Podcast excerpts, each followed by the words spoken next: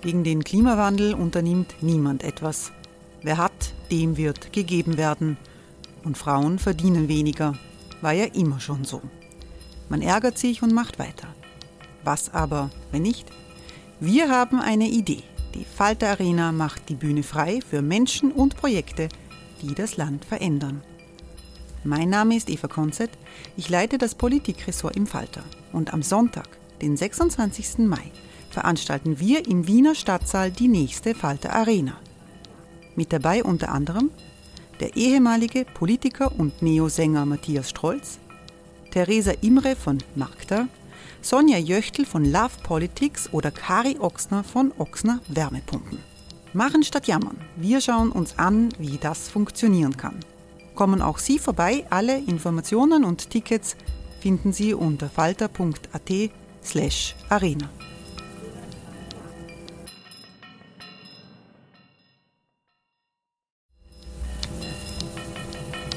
Falter-Podcasts werden durch Werbung unterstützt. Das hilft bei der Finanzierung unseres journalistischen Angebots. Hey, it's Ryan Reynolds and I'm here with Keith, co-star of my upcoming film If, only in theaters May 17th. Do you want to tell people the big news? All right, I'll do it. Sign up now and you'll get unlimited for $15 a month in six months of Paramount Plus Essential Plan on us. Mintmobile.com slash switch. Upfront payment of $45 equivalent to $15 per month. Unlimited over 40 gigabytes per month. Face lower speeds. Videos at 480p. Active Mint customers by 531.24 get six months of Paramount Plus Essential Plan. Auto renews after six months. Offer ends May 31st, 2024. Separate Paramount Plus registration required. Terms and conditions apply if rated PG.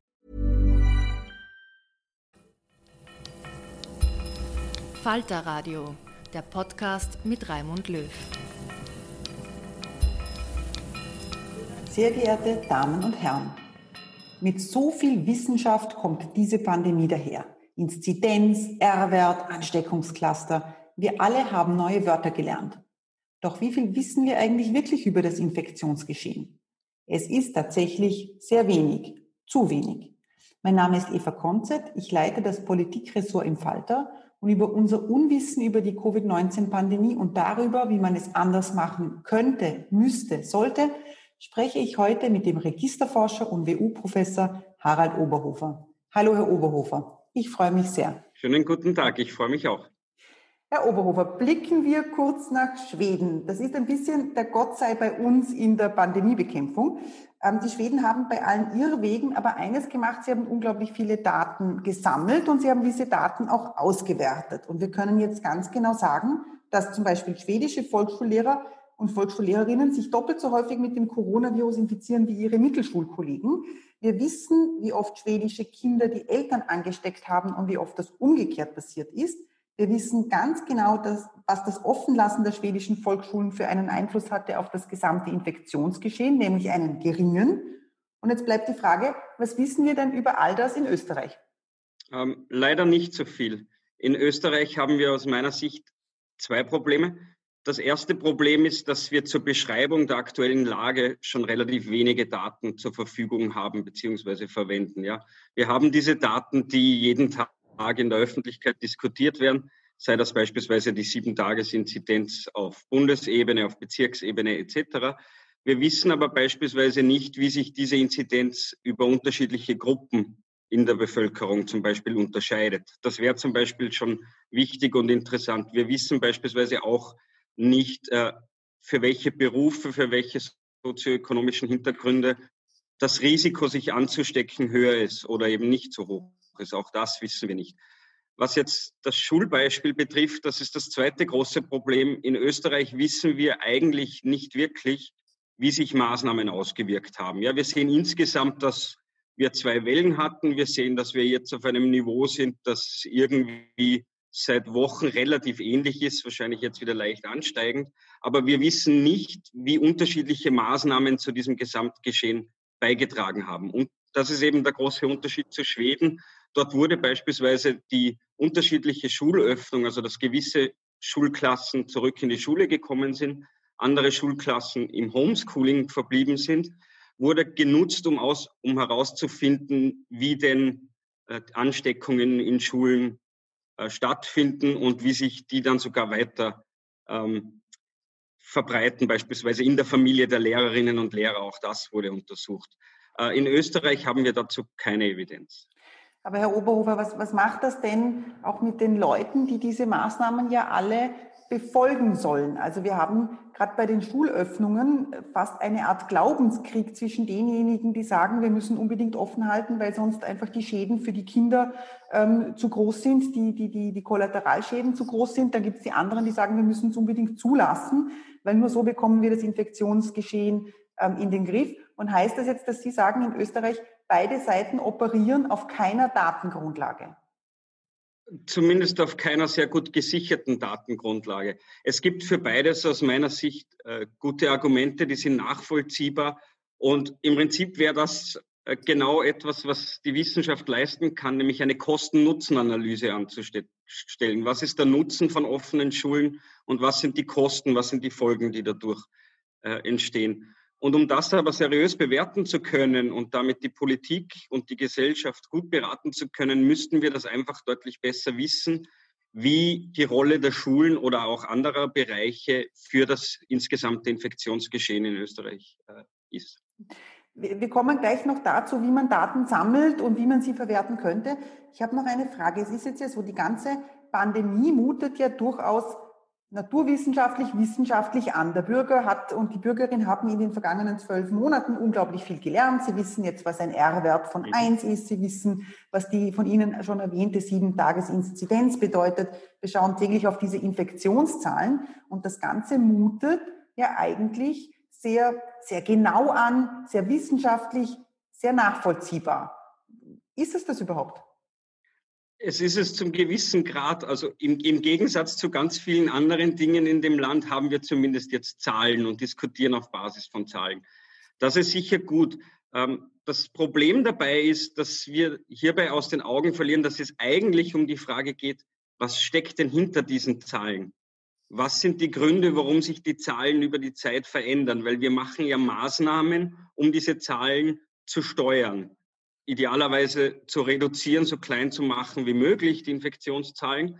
Und dazu müssten wir eigentlich noch viel besser verstehen, welche Konsequenzen unterschiedliche Maßnahmen haben. Beispielsweise die Öffnung von Skiliften, beispielsweise die Öffnung von Geschäften, beispielsweise das Schließen oder eben Aufmachen von Schulen und vieles mehr. Und das ist eigentlich das, wo dann die Wissenschaft beitragen könnte und anfängt. Das andere ist im Prinzip eine Beschreibung einer aktuellen Situation auf Basis von sehr einfachen Daten. Wir zählen in Wahrheit einfach nur die Infektionszahlen und auf Basis dieser Zahlen berechnen wir ein paar Indikatoren. Das ist aber sehr beschreibend und nicht ursachenforschend und die Wissenschaft würde eigentlich gern die Ursachen erforschen. Jetzt, äh, Sie sagen, wir bräuchten da bessere Interpretation, wir bräuchten eine Analyse. Jetzt sagen Sie, die Wissenschaft hat diese Daten nicht. Hat sie denn zumindest die Politik, die ja die Maßnahmen setzt? Ähm, das kann ich gar nicht so genau einschätzen, weil ich auch nicht genau weiß, äh, auf welcher Basis und, und welcher Datengrundlage die politischen Entscheidungen dann im Detail getroffen werden. Grundsätzlich ist es so, dass die Verwaltung in Österreich sehr viele Daten hat. Wir sammeln sehr viele Informationen in Registern. Register werden eingesetzt auf Basis von Gesetzen, die äh, vorschreiben, dass gewisse Informationen in Form von Registern gehalten werden müssen das ist sozusagen die Informationsgrundlage, die es prinzipiell gibt. Ja, also können, wir müssen. Können, darf ich Sie da kurz unterbrechen? Können Sie uns da ein paar Beispiele geben? Was ja. sind denn in solchen Registern? Was, was, weiß, was weiß der Staat alles über mich oder über Sie? Ähm, wahrscheinlich mehr, als Sie glauben und wahrscheinlich auch mehr, als wir beide wissen, weil das äh, äh, gar nicht so einfach ist, auch tatsächlich rauszufinden, welche Register es gibt und wo man überall äh, geführt wird. Das hängt letztlich immer sehr stark davon ab, wie Ihre konkrete Lebenssituation ist. Also wenn Sie beispielsweise arbeitslos sind, dann sind Sie natürlich beim AMS gemeldet und das wird natürlich datenmäßig hinterlegt. Ähm, jetzt auf die Krise bezogen ist es so, dass, ähm, dass Covid-19 eine infektiöse Krankheit ist, die anzeigepflichtig ist. Sie kriegen ja einen Absonderungsbescheid und auch das wird in Registern gespeichert. Das heißt, wir wissen eigentlich, welche Personen äh, positive Tests auf Corona hatten. Das wird in Registern gespeichert. Ähm, und da gibt es einfach ganz, ganz viele mehr. Ja, wir haben zum Beispiel die, die ganzen Steuerverwaltungen haben natürlich Daten über unser Einkommen beispielsweise, weil wir ja äh, Lohnsteuer bezahlen müssen. Die Sozialversicherungen haben Informationen auch über unser Einkommen, weil sich daran ja unsere Sozialversicherungsbeiträge bemessen. Ähm, in der Sozialversicherung gibt es natürlich auch den Leistungskatalog, der abgerechnet wird. Das heißt, medizinisch betrachtet weiß der Staat natürlich auch, welche Leistungen in gewissen medizinischen Bereichen erbracht werden. Das zum Beispiel ja, was auf der E-Card gespeichert ist. Und vieles mehr. Und Sie sagen jetzt, wir, wenn wir diese ganzen Daten nutzen, verbinden, auswerten könnten, dann hätten wir ein besseres Bild ähm, auch des, der Pandemie, dessen, was da alles passiert. Jetzt würden wahrscheinlich die Datenschützer aufjaulen und sagen, um Himmels Willen, gerade indem wir diese Daten verbinden, machen wir es besonders gefährlich, weil man dann eben wirklich Rückschlüsse auch ziehen kann. Ja, ähm, das ist in dieser Frage immer ein großes Thema. Ähm, hier, glaube ich, hilft noch einmal der internationale Vergleich äh, ein bisschen. Noch ein anderes Beispiel. Im Sommer 2020 wurde eine Studie von britischen Forscherinnen in Nature, einem der renommiertesten Fachzeitschriften, publiziert, äh, wo die Forscherinnen der Frage nachgegangen sind, was sind denn die Faktoren, die erklären können, dass Covid-19 zum Tod führen kann. Ähm, das wurde für, für das Vereinigte Königreich durchgeführt und das ist auf Basis von Daten von 17 Millionen Leuten, die im Gesundheitssystem registriert sind und Daten zu äh, Covid-Infektionen mit tödlichem Ausgang. Das sind dann in etwa, glaube ich, für diesen Zeitraum über 10.000 Fälle gewesen. Ähm, diese Daten wurden verbunden und auf Basis dieser Daten werden dann allgemeine Aussagen getroffen, wie beispielsweise das, was nicht wahnsinnig überraschend überraschend ist, ja, das Alter spielt eine maßgebliche Rolle. Also je älter man ist, desto höher ist das Sterberisiko durch eine Covid-Infektion. Was hier niemals das Anliegen der Wissenschaft ist, ist auf einzelne Fälle zu schließen. Die Daten der einzelnen Fällen sind deshalb wichtig, um gesicherte Aussagen über das Durchschnittsverhalten oder die durchschnittlichen Konsequenzen äh, zu ziehen. Äh, wie kann man jetzt den Datenschutz hier äh, gut berücksichtigen. Da können wir auch wieder in andere Länder schauen, beispielsweise Dänemark, äh, Schweden, äh, Niederlande. Die Forschung kriegt diese Daten nie direkt selber, sondern diese Daten verbleiben in einem, auf einem sicheren Server, typischerweise im Statistischen Bundesamt der Länder. Die Forscher äh, möchten eine Fragestellung beantworten und müssen einen Antrag schreiben mit der Fragestellung, die sie bearbeiten wollen und welche welche Informationen hierzu tatsächlich unbedingt erforderlich sind. Dieser Antrag wird geprüft und nur wenn es mit diesen sensiblen Daten, äh, nur mit diesen Daten möglich ist, die Forschungsfrage zu beantworten, dann kriegt man Zugang genau zu diesen Daten, aber man kriegt einen Zugang über einen sicheren Rechner von außen und man sieht die Daten selber nie, sondern man macht nur seine statistischen Auswertungen, Berechnungen, Schätzungen auf Basis dieser Individualdaten. Aber noch einmal, äh, die Personen kriegen niemals diese Daten direkt und äh, Zusätzlich gibt es da sehr viele Sicherungsmaßnahmen, wie das beispielsweise in, in solchen Systemen äh, aufgenommen wird, was ich am Computer tue. Es wird alles nachvollziehbar gemacht, was ich mache, wenn ich mich dort einlogge und meine Berechnungen anstelle. Das heißt, es wird im Prinzip alles, was ich auf der Tastatur schreibe, was ich mit meiner Maus mache, das wird recorded und damit kann man sicherstellen, dass es nachvollziehbar ist, ob Wissenschaftlerinnen irgendwas machen, was dem Datenschutz widersprechen würde. Es gibt bestimmte Sicherheitsnetze, es gibt eine gewisse, es gibt einen Torwächter. Wenn jetzt Sie als äh, Herr Oberhofer sich an das Gesundheitsministerium wenden würden und sagen würden, schaut her, ich bin Registerforscher und ich möchte diese und diese Daten, sozioökonomische Hintergründe aller Covid-Positiven, weil es total wichtig ist für mich, ich möchte nachvollziehen, wer sich wo angesteckt hat. Was sagt dann das Gesundheitsministerium zu Ihnen? Ähm, Im Moment würde es wohl sagen, dass aus Datenschutzrecht rechtlichen Gründen diese Daten nicht zur Verfügung gestellt werden. Ähm, die Rechtslage ist nicht ganz so, ähm, das ist vielleicht auch nicht überall in der Politik und der Verwaltung tatsächlich bekannt. Theoretisch wäre es seit 2018 einer Novelle des Forschungsorganisationsgesetzes möglich, dass die Wissenschaft Zugriff auf Registerdaten erhalten kann. Dazu ist allerdings erforderlich, dass der Fachzuständige, die Fachzuständige Ressortministerin, der Ressortminister gemeinsam mit dem Wissenschaftsminister eine Verordnung erlässt, die der Wissenschaft Zugang zu den in dieser Verordnung genannten Registern für Forschungszwecke ermöglicht. seit 2018 hat das kein Ministerium in Anspruch genommen. Was ist denn jetzt zum Beispiel passiert mit, ähm, mit, der, mit dem Register? Das ist ein anderes Register für die Intensivbetten. Die Kapazität der Intensivbetten, das war der große Gradmesser in der Pandemie. Daran hat man die, Lok die Maßnahmen auch ausgerichtet. Man hat zu den Leuten immer gesagt, ähm, wir müssen alles tun, um einen Zusammenbruch des Gesundheitssystems zu verhindern. Das haben, glaube ich, auch alle verstanden. Jetzt haben aber alle Bundesländer ihre Intensivbettenkapazitäten anders gezählt. Gibt es da schon eine eine einheitliche Art und Weise, wie man das erhebt? Oder sind wir da auch im mittleren Blindflug? Ähm, ich denke, dass das äh, mittlerweile schon besser sein wird. Ganz genau kann ich nicht nachvollziehen, weil ähm, die Daten, die, die veröffentlicht werden, denen fehlt auch die Erklärung dazu. Also es eine Beschreibung, wie Informationen erfasst werden und was wie gezählt wird, fehlt typischerweise in den Dashboards die wir zur Verfügung haben. Das ist für die Wissenschaft, aber auch die Öffentlichkeit natürlich ein Problem, weil wir nicht auf Basis dieser Information nachvollziehen können, ob da wirklich Äpfel mit Äpfel, also Intensivbetten mit einer gewissen Ausstattung gezählt werden oder ob das unterschiedliche Bundesländer oder vielleicht dort sogar unterschiedliche Krankenanstalten unterschiedlich definieren. Ähm, aber vielleicht hier noch dazu ein Punkt. Allein die Information über, über wie viele Betten es gibt, ist jetzt für die Wissenschaft alleine gesehen auch noch nicht wahnsinnig hilfreich, um gut beraten zu können. Was bräuchte, was bräuchte die Wissenschaft da noch darüber hinaus? Also da sind wir wieder beim Punkt. Ich glaube, eine beispielsweise spannende Frage wäre herauszufinden, so ähnlich wie im Vereinigten Königreich, wenn es zu einer Covid-19-Infektion kommt, was sind denn die Treiber, die Verursacher dazu, die dazu führen, dass Patientinnen am Ende ein Intensivbett in Anspruch nehmen müssen.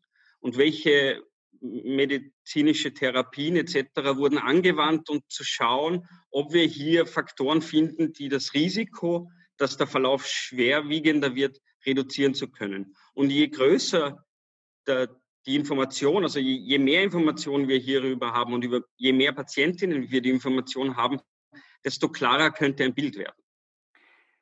Jetzt äh, sind wir im, im Jahr zwei de facto ähm, der Pandemie. Man hat das Gefühl, man ist, oder Sie haben das jetzt gerade äh, sehr schön erläutert, immer noch ein bisschen im Blindflug, wenn es darum geht, die Maßnahmen mit, mit, mit, mit, mit empirischen Daten zu unterlegen. Ist das eigentlich denjenigen, die alle unter diesen Maßnahmen, ich sage jetzt einmal, leiden unter Anführungszeichen? Also ich denke an die Gastronomen, an die Kinobesitzer, ich denke auch an die Eltern, ähm, die sich zu Hause aufspargeln zwischen Homeoffice und Homeschooling. Die, die älteren Menschen, die sich zu Hause isolieren, weil sie Angst haben, sich anzustecken, ist das denen eigentlich zumutbar, dass man so drastische Maßnahmen trifft, ohne dass man die eigentlich mit Daten unterlegen kann? Also die Sache ist natürlich schon ein bisschen komplizierter. Man, man, muss da, glaube ich, schon noch ein bisschen fair sein, nämlich, dass wir mit dieser Pandemie einfach keine Erfahrung haben. Das gilt für die Verwaltung, das gilt für die Politik, das gilt für die Gesellschaft, das gilt für einen gewissen Teil der Wissenschaft natürlich auch. Ähm, und es gibt halt ständig neue Entwicklungen, die sehr schwer schnell einschätzbar sind, ja, wenn wir an die ganzen Mutationen etc. denken. Dass in, in solchen Situationen die Politik teilweise vielleicht zu vorsichtig reagieren muss und zu starke Maßnahmen setzen muss im Vergleich zu was möglich gewesen wäre in der Nachbetrachtung, das glaube ich, das äh, ist für mich verständlich und das glaube ich, muss man akzeptieren. Es, äh, es ist nicht so, dass, dass unsere Bundesregierung alleine diese weltweite Pandemie steuern wird und besiegen wird können. Das, glaube ich, wäre der falsche Anspruch, den man an die Politik hier, hier stellen würde. Ähm, grundsätzlich glaube ich aber schon, dass, dass es wichtig wäre, einen Lernprozess zu haben und dass zumindest es mehr Evidenz gibt, auf Basis der dann die Politik entscheiden kann. Wenn wir keine Evidenz haben, wenn wir nicht wissen, wie sich Maßnahmen auswirken, wenn wir nicht wissen, was die Folgen von Entscheidungen sind, dann glaube ich, kommt es zu diesem Ping-Pong, nämlich, dass wir wieder was probieren, dann gehen wir zu weit in den Öffnungsschritten, dann müssen wir schnell reagieren und dann haben wir zum gewissen Zeitpunkt nur noch ein, eine Möglichkeit und das ist dann wieder der Lockdown. Hey, it's Ryan Reynolds and I'm here with Keith, co-star of my upcoming film If, only in theaters May 17th. Do you want to tell people the big news? All right, I'll do. Sign up now and you'll get unlimited for $15 a month in six months of Paramount Plus Essential Plan on us. Mintmobile.com slash switch. Upfront payment of $45 equivalent to $15 per month. Unlimited over 40 gigabytes per month. Face lower speeds. Videos at 480p. Active Mint customers by 531.24 get six months of Paramount Plus Essential Plan. Auto renews after six months. Offer ends May 31st, 2024. Separate Paramount Plus registration required. Terms and conditions apply if rated PG.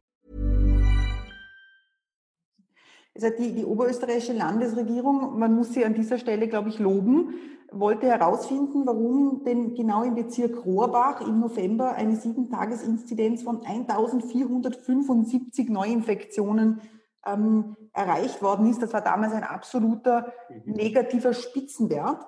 Ähm, und die oberösterreichische Landesregierung hat eine Studie bei der Universität in Wien in Auftrag gegeben, die am Schluss ähm, zu dem Schluss kam, dass sie eigentlich nur Korrelationen belegen kann. Also sie hat ein paar Sachen gefunden, sie hat im Grunde wo Möglichkeiten gefunden, sie kann keine kausalen Zusammenhänge ähm, erkennen und die Wissenschaftler schließen den Bericht, man muss auch betonen, das liegt weniger an den Wissenschaftlern oder nicht an derer Arbeit, sondern eben an der, an der fehlenden Datenlage, weil sie sagen, ähm, es wäre wünschenswert, weitere Daten zu erheben, um genauere, fundierte Grundlagen zur Ableitung von Maßnahmen bereitzustellen. Ich habe das jetzt zitiert. Mhm sind wir wenigstens auf diesem Weg? Ähm, ja, wobei ich da schon noch eine Gefahr sehe. Also das, es stimmt, ähm, diese Studie kann nicht mehr liefern als Korrelationen. Warum? Was wurde dort gemacht? Es gab Daten über die Inzidenz in den Bezirken in Oberösterreich äh, und, und die Forscherinnen wollten erklären, was, welche Faktoren können, hängen denn zusammen mit der Maximalinzidenz über einen gewissen Zeitraum, also den höchsten jemals gemessenen Wert, glaube ich, über ein paar Monate gesehen. Und äh, den Wissenschaftlern ist, sind nur äh, auf Bezirksebene ein paar Merkmale der Bezirke zur Verfügung gestanden. Das heißt, wir haben einen Inzidenzwert und wir wissen, also in dieser Studie wusste man, wie ist der Anteil der sehr jungen Bevölkerung im Bezirk, wie ist der Anteil der sehr der relativ der älteren Personen in dem Bezirk. Wie hoch ist der Anteil ähm, des Agrarsektors in diesem Bezirk und wie hoch ist der Ausländerinnenanteil? So wurde das dort definiert und noch ein paar andere Merkmale. Ähm, das Problem ist jetzt, äh, da, auf Basis dessen wurde die Analyse gemacht und wie richtig festgestellt wird, man kann hierdurch nur Korrelationen sehen. Das heißt ja, man beobachtet, es gibt eine hohe Inzidenz in einem Bezirk, der beispielsweise relativ einen großen Agraranteil hat. Was aber jetzt tatsächlich die Inzidenz treibt in diesem Fall, kann mir das nicht erklären. Was heißt der Agrarsektor? Das ist viel zu aggregiert, viel zu unklar, was das tatsächlich, wie der Agrarsektor in einem Bezirk tatsächlich auf die Inzidenzzahlen wirken sollte. Zusätzlich muss man sagen, dass natürlich viele Informationen nicht zur Verfügung gestanden sind, wie beispielsweise, wie viele Tests wurden gemacht wie gut ist das Contact Tracing in diesem Bezirk? Das sind alles Faktoren, die genauso eine Rolle spielen, die nicht zur Verfügung stehen. Und äh, ich, ich würde den Autoren hier hundertprozentig recht geben. Im Idealfall bräuchte man für diese Bezirke äh, Personendaten. Man müsste wissen, welche Personen haben sich angesteckt und was tun beispielsweise diese Personen, welchen sozioökonomischen Hintergrund haben diese Personen etc. Sind diese Personen Pendlerinnen und so weiter und so fort. Das ist alles nicht möglich gewesen in dieser Studie, würde uns aber ein deutlich klareres äh, Bild geben. Nichtsdestotrotz ist es gut, wenn es Wissenschaft gibt, mehr Forschung zu dem Bereich gibt. Ähm, das ist mir wichtig zu sagen. Ein bisschen die Gefahr dahinter sehe, sehe ich, dass das dann politisch wieder gesagt wird, jetzt haben wir diese Erkenntnis und mehr brauchen wir dazu nicht mehr zu lernen. Und davor würde ich warnen, weil wie gesagt, ich kann mir schwer erklären, was der ursächliche Effekt des Agrarsektors auf die Inzidenzzahl beispielsweise sein sollte. Ähm, die Korrelation hat aber auch gesehen, was ich sehr spannend fand, ähm, dass, die, dass äh, der Ausländerinnenanteil, äh, wo dort, wo er höher war, eigentlich eher mit einem geringeren Infektionsgeschehen ähm, korreliert hat. das vielleicht auch noch angemerkt, weil man da bei Wien immer wieder einen Zusammenhang in die andere Richtung feststellen wollte. Das ist richtig, aber auch hier müssten wir genauer wissen, was warum ist das so?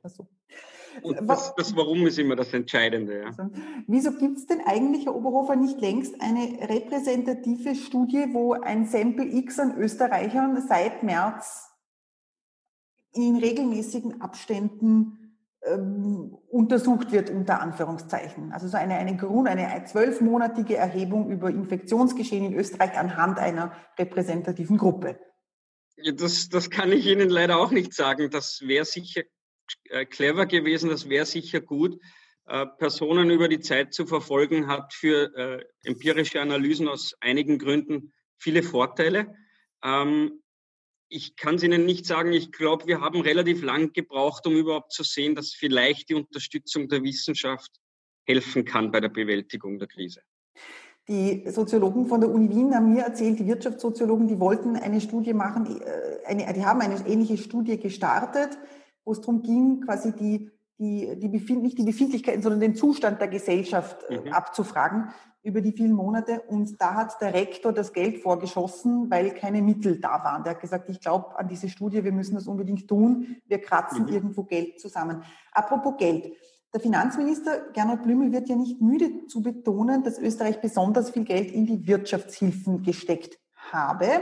Ähm, das sind 50 Milliarden sind im Budget drinnen, 31 davon sollen ähm, schon geflossen sein oder verbindlich ähm, zugesagt. Lassen wir beiseite, dass das meiste davon Steuerstundungen sind und die Kurzarbeit. Ähm, wir wissen mittlerweile, dass die Wirtschaft sehr drastisch schrumpft. Wir wissen, wissen wir aber, und das wäre jetzt meine Frage, wie gut denn diese Stützen alle wirken. Fixkostenzuschuss 1, 2, 3, Umsatzersatz, Ausfallbonus. Bringt das den Unternehmen überhaupt etwas? Äh, es wird ihnen doch was bringen. Davon, davon gehe ich aus. Ähm, in welchem Ausmaß und ob alle Maßnahmen tatsächlich äh, die so effektiv sind, wie man sich das wünscht, kann ich leider wiederum nicht beantworten. Ähm, auch hier ist das Problem, dass wir über die tatsächliche Beschreibung, was an Geld insgesamt schon geflossen ist, eigentlich für die Wissenschaft keine Daten zur Verfügung haben. Und deshalb können wir auch nicht wirklich gut unterscheiden, ob unterschiedliche Maßnahmen gut oder schlecht funktionieren. Ähm, es, zusätzlich, es ist natürlich eine komplexe Situation, weil sehr viele Maßnahmen gleichzeitig getroffen worden sind. Ähm, beispielsweise auch welche, die nicht direkt mit Finanzierung zu tun haben, sondern das de facto Aussetzen von Insolvenzen ist ein Thema. Ja, also das, das sehen wir in den Daten, dass einfach die Zahl der Insolvenzen 2020, glaube ich, gestern waren die Zahlen dazu, mhm. um, um 38 Prozent zurückgegangen sind. Das heißt, es wird jetzt mal sehr viel konserviert man wird das später anschauen müssen, was die Folgen davon sind. Man muss wohl davon ausgehen, dass die Insolvenzen deutlich zunehmen werden. Aber in welchem Ausmaß und wie Maßnahmen vielleicht Insolvenzen verhindert haben, das können wir jetzt noch nicht sagen. Und wenn wir die Daten nicht auf einer heruntergebrochenen Art und Weise zur Verfügung gestellt kriegen für die Wissenschaft, werden wir das nicht sagen können. Sie werden jetzt einmal zumindest gespeichert, diese Daten. Es wird da eine Art Datenspeicher geben. Jetzt sind Sie ja Wirtschaftswissenschaftler, Professor an der WU. Juckt es Ihnen schon in den Fingern, da dann genau hineinzuschauen?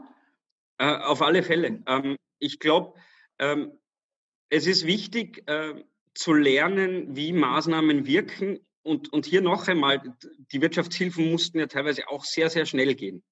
Da, da geht es gar nicht darum, jetzt der Politik zu sagen, ihr wart total falsch und was soll das und das hätte jetzt doch ganz anders machen sollen, sondern ich glaube, wir reden zum, immerhin von Steuergeld, das hier verwendet wird und wir, glaube ich, müssen einfach gemeinsam als Gesellschaft lernen, wie wir dieses Geld am effektivsten einsetzen und einfach aus, äh, aus den Maßnahmen lernen, wie können wir die ideal gestalten. Vielleicht passen sie eh, ich weiß es nicht, äh, vielleicht passen sie eh so. Ähm, aber vielleicht auch nicht hundertprozentig. Und dann wäre es sicher sinnvoll für zukünftige Situationen zumindest daraus was zu lernen. Eine Studie aus Österreich hat international ziemlich aufgeschlagen. Das war die Gurgelstudie, Gurgelstudie an den österreichischen Schulen. An 250 Standorten wurden Schüler, Schülerinnen, Lehrkräfte in regelmäßigen Abständen getestet.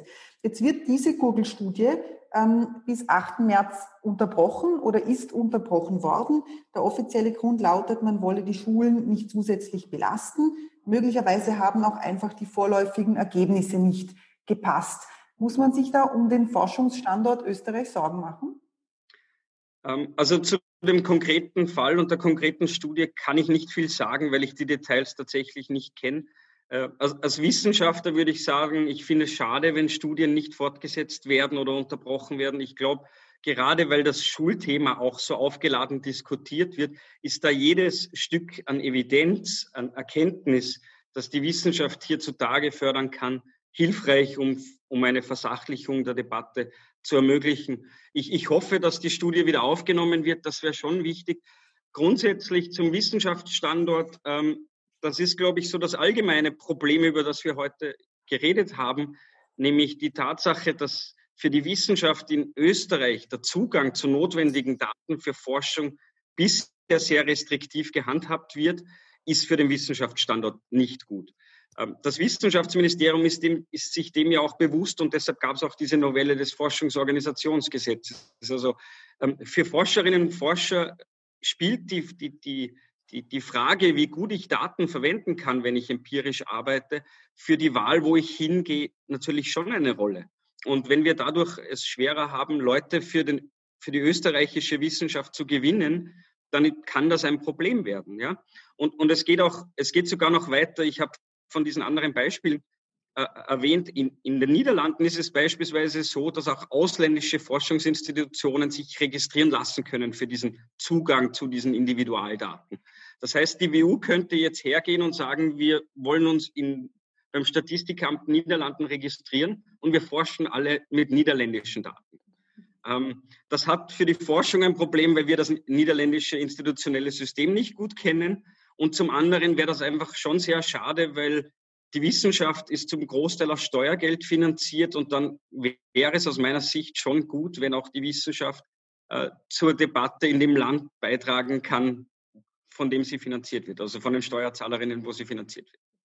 An einer Versachlichung der Debatte sind ja wir auch beim Falter sehr interessiert. Alles über die Corona-Pandemie können Sie bei uns im neuen Blatt lesen. Alles andere auch jede Woche. Daher dieser Hinweis, ein Abo des Falter kann man auch im Internet bestellen über die Adresse abo.falter.at. Herr Oberhofer, ich bedanke mich sehr, sehr herzlich bei Ihnen für diese ganzen Einblicke in die Wissenschaftswelt, die einen Datenhunger hat, der so nicht gestillt wird, wie er sollte. Ursula Windauer hat die Signation gestaltet, Anna Goldenberg betreut die Technik. Ich verabschiede mich bis zur nächsten Folge. Herzlichen Dank.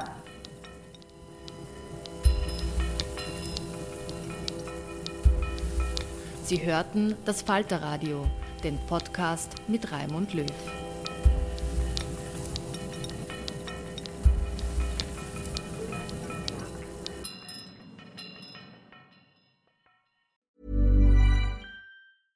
Hey, it's Paige DeSorbo from Giggly Squad. High quality fashion without the price tag. Say hello to Quince.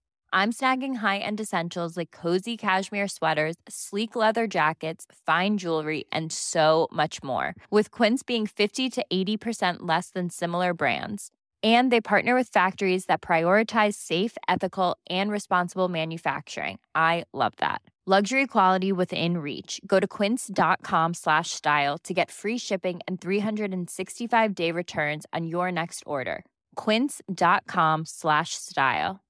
Imagine the softest sheets you've ever felt. Now imagine them getting even softer over time. That's what you'll feel with Bowl and Branch's organic cotton sheets. In a recent customer survey, 96% replied that Bowl and Branch sheets get softer with every wash. Start getting your best night's sleep in these sheets that get softer and softer for years to come. Try their sheets with a 30-night guarantee. Plus, get 15% off your first order at bowlandbranch.com. Code BUTTERY. Exclusions apply. See site for details.